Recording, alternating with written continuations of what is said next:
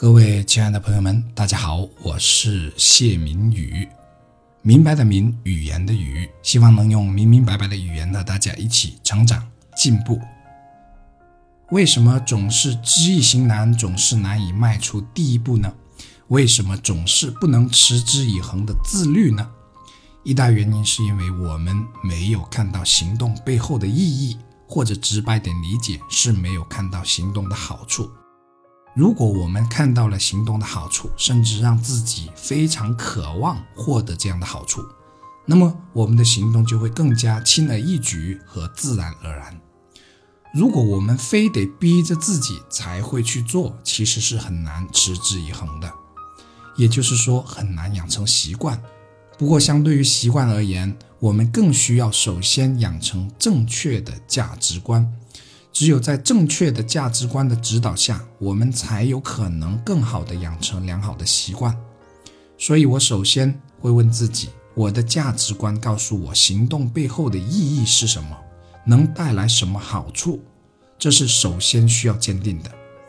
我们一定要把这个问题充分的思考下去，从而找到促使自己更加坚定的答案，由此才能促使自己养成行动的习惯。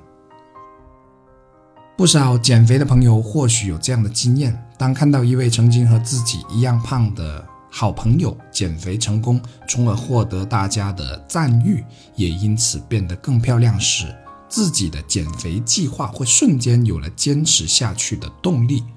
于是去跑步、去健身房、去游泳，可不用多长时间，除非看到了自己坚持的成果，否则又会被打回原形。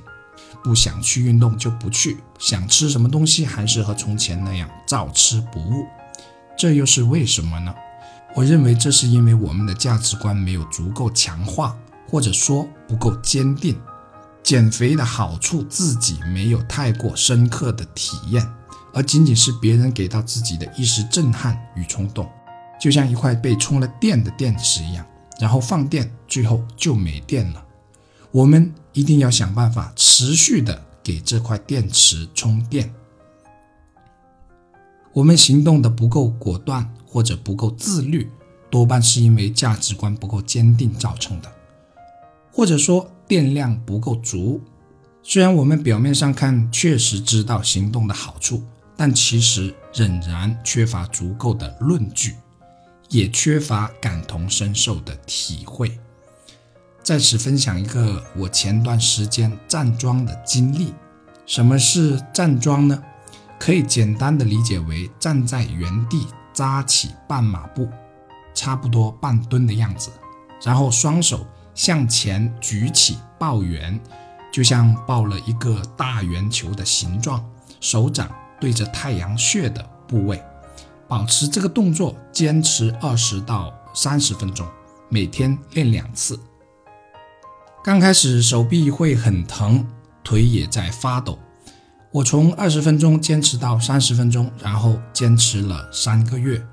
这三个月我是怎么坚持下来的呢？有个辅助的办法，就是当自己想放弃的时候，或者不想站桩的时候，或者对站桩有怀疑的时候，就在网上找站桩的好处，进而不让自己找理由偷懒，然后可以找到大量的案例。如此呢，就可以让我感觉到，不止我一个人在坚持，而是和一群人在坚持，就像读书会一样，有个环境，大家一起共勉读书。还有一点是，当我站桩快要坚持不下去的时候，我就会不断的重复着一句话，这句话是：忍常人所不能忍，行常人所不能行，方能成常人所不能成之事。这个心念的不断重复真的很管用。每次手臂酸痛的快要坚持不下去的时候，都因为这个心念得以坚持了下去。还有比如我们计划每隔一天要慢跑，可总是难以坚持。这个时候，你找一本关于慢跑或者关于运动的好处的书看一下，你会发现看书的那段时间坚持慢跑是特别容易的，就像打了鸡血一样，浑身是劲。这就是丰富了价值观的效果。